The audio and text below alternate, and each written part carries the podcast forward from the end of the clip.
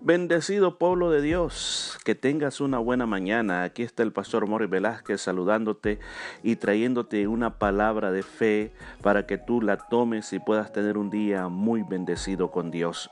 Yo quiero leerte siempre, estamos en el libro de Josué, el libro de las conquistas, capítulo 10 de Josué en su versículo número 8 y dice, y Jehová dijo a Josué, no tengas temor de ellos, porque yo los he entregado en tu mano y ninguno de ellos prevalecerá delante de ti. ¿De qué nos está hablando la historia bíblica aquí? La Biblia nos dice de que cinco reyes, cinco reyes poderosos, cinco naciones se asociaron para pelear contra una ciudad aliada del pueblo de Israel, que era la ciudad de Gabaón. Estos reyes que se asociaron para destruir Gabaón sabían que atacar esa ciudad era un enfrentamiento contra el pueblo de Israel. Ahora, imagínense, no era un ejército, eran cinco ejércitos contra el pueblo de Israel. En el momento cuando uno comienza a ver las realidades de lo que está pasando, quizás en ese momento Josué pudo haber pensado, yo tengo tantos soldados y aquí me voy a enfrentar a un ejército cinco veces o cuatro veces mayor que el que yo tengo. Las matemáticas nos dicen que mejor no nos enfrentemos.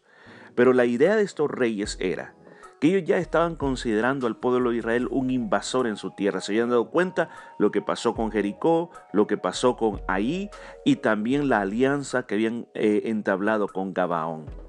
Esto le llevó a la idea de estos reyes decir, los vamos a destruir, los vamos a borrar de esta tierra.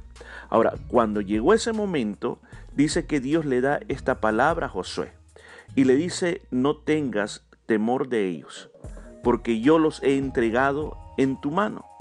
Fíjese eso, Dios le está hablando desde ya que ese ejército que viene contra él ya está derrotado. Escucha esto, la batalla ni había comenzado. Y Dios le está diciendo a Josué, yo ya lo derroté. Ahora, usted ¿cómo, cómo es que, qué pasa eso? Por ejemplo, cuando tú comienzas a creer en fe, cualquier cosa que esté pasando, tomas una palabra de Dios y usted dice, yo la doy claro que esta situación va a cambiar. Entonces tú te quedas esperando, ¿cuándo va a ser el momento que va a cambiar? ¿Cuándo vendrá que ese futuro se te va a hacer una realidad? Yo tengo noticias para ti. Dios no vive bajo el mismo tiempo que tú estás viviendo. O sea, ¿qué, qué quiero decir con eso? O sea, que Dios no está atado a tu presente ni a tu futuro. Dios vive en eternidad.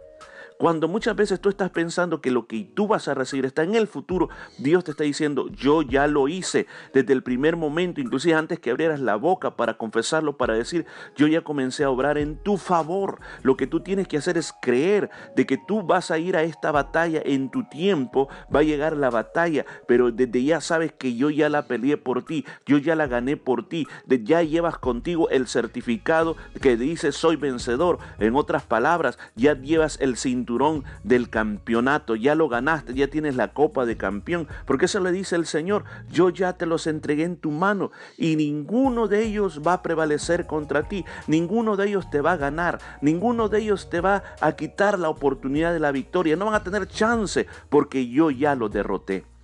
Estimado amigo, estimado hermano, en este día yo quiero que aceptes esta palabra. Lo que te pasa, lo que pasa en tu vida, no se le escapa de las manos a Dios. Dios sabe hasta los suspiros más grandes de tu corazón. Aún más la palabra de Dios dice que guarda en la redoma de Él nuestras lágrimas, lo que nosotros lloramos delante de Él.